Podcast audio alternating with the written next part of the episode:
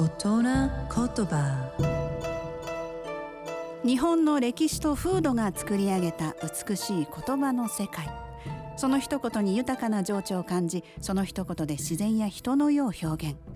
創造と破壊を繰り返してきた言葉たちから毎週一つピックアップ。その独特な表現を味わう大人言葉。今週の大人言葉は虎は千里の藪に住む虎というのはこう千里を往復するほど優れた動物であるため住む場所も広大な土地が必要であると言われることから非凡な才能を持つ人はそれを十分に発揮できるような広々とした環境にいるものいるべきであるという意味です。大きな望みを抱いて故郷を飛び出す青年などの気持ちを虎は千里の藪に住むと表現したりします。久しぶりにふるさとに帰っているという方もいらっしゃるかな。あなたの中の虎はお元気ですか？